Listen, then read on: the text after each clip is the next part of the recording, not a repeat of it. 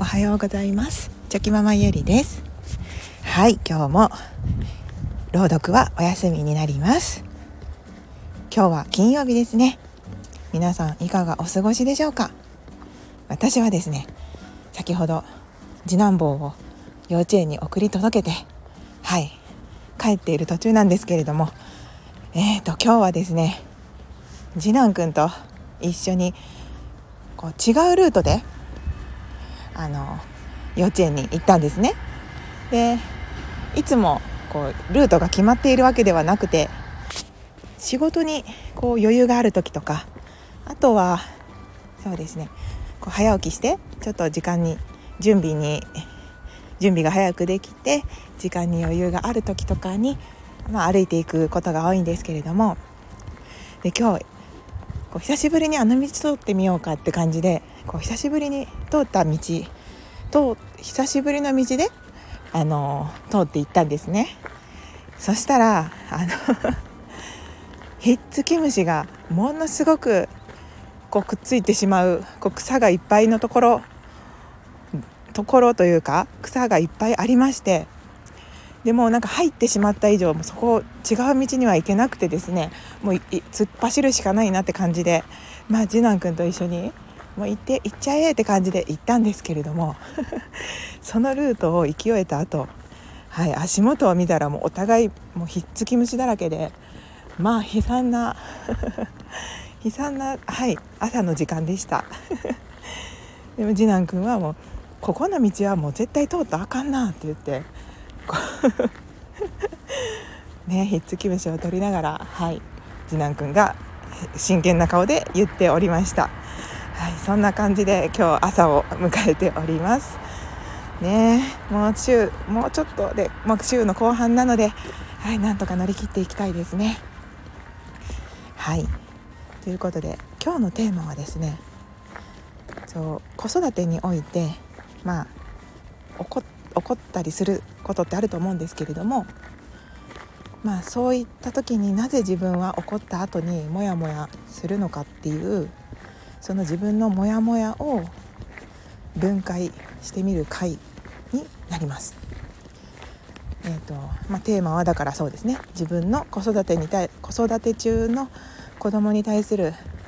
起こる作業ですね怒ったり叱ったりする作業でなぜモヤモヤするのかっていう掘り下げになります。はい 昨日のこう学んだことを生かしてですねあの結論をまず先に言いますとまあなぜモヤモヤするのかといったらうん私は私はなんですけれどもこう自分を自分反省会をしがちな人自分何かが起こった時に原因は自分にあるんじゃないかなって考えてしまいがちな人はもしかしたら同じだと思っていただけるかもしれないんですけれどもこう子育てで子供に対して怒ったりする時になぜ私はこうその後、まあ、モヤモヤするのかなって考えた時、えー、やっぱりそんなことで怒ってしまうのかっていう、まあ、自己嫌悪というか、まあ、つまり自分の器が小さいなって こう思うことですごくこうモヤモヤしてるなってはい思うんですね。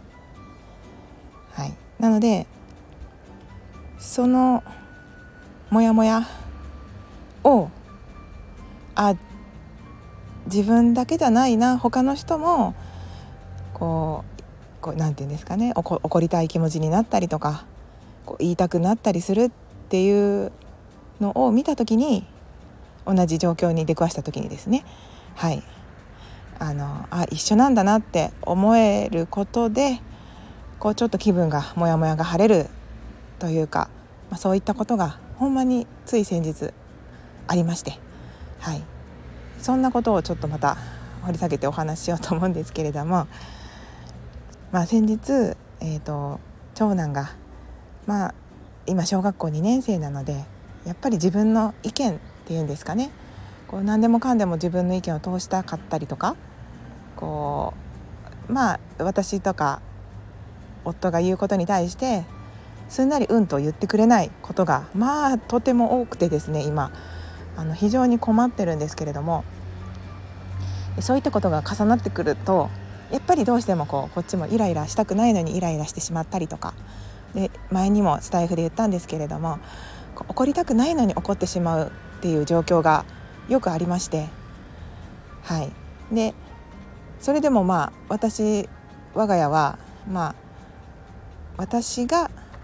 子どもたちと接する時間がかなり多いので、まあ、ほぼワンオペワンオペみたいな感じで育児をしておりますので、まあ、やっぱり私が子どもたちといる時間が長くてイライラする機会っていうのが多くなってしまうんですね。でその中で何回も自分がイライラしてしまったりやっぱり怒ってしまったりっていうことに対して、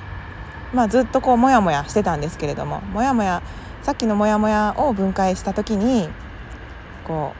うそんなことでというかこういちいち怒ってしまう自分があのそうですね。こう器がちっちゃいなとかあ私だからこんなにイライラしてるのかなとか他のお母さんだったらもっとうまくこうすり抜けてかわしてできてるんじゃないかなとかやっぱりこう自分が悪いから自分が心の器が狭いからってこう自分が悪いっていうふうにこう考えてしまってですね、ま、モヤモヤに陥ってるたんですけれども。で今朝今朝じゃないですね。先日あの夫がそ同じ状況に出くわした時にですねまあ珍しくあのすごく怒ったんですね。こう結構声を大きくしてそんな怒り方はなかなか私の夫はしないんですけれども、まあ、相当こう何て言うんですかねもうイライラメーターというか怒りメーターがマックスに到達したのか。うん。すごく怒っていて私もこうびっくりするぐらいあすごい怒ってるっていう感じ思うぐらい、まあ、怒って、まあ、叱ってくれたんですけれども、まあ、その時にあ私だけじゃないんだとこういう同じ状況に出くわした時にそのそういう対応をやっぱりしてしまうよねとかあやっぱそうなることって普通普通というかやっぱそうだよねって思えてですねなんかちょっとだけほっとしたというか、うん、自分を責めすぎずに済んだっていうことがあったんですね。なので何て言うんですかね あの